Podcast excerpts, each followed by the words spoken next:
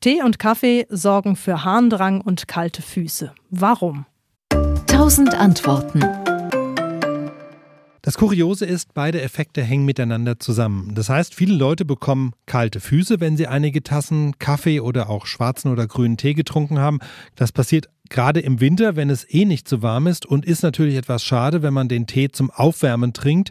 Der wärmt dann zwar erstmal von innen, aber wenn dann Hände und Füße nach einer Weile kalt werden, ist der schöne Effekt dahin. Und dann, das ist das nächste, muss man meist auch bald schon aufs Klo.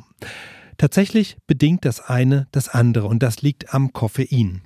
Koffein ist im Kaffee drin, aber auch im schwarzen und grünen Tee und hat viele Wirkungen und eine ist, dass die Muskelfasern rund um die Blutgefäße sich zusammenziehen und sich die Blutgefäße dadurch verengen und damit haben wir auch schon die Erklärung für die kalten Hände und Füße, wo wir eben diese Kontraktion der Blutgefäße am deutlichsten spüren.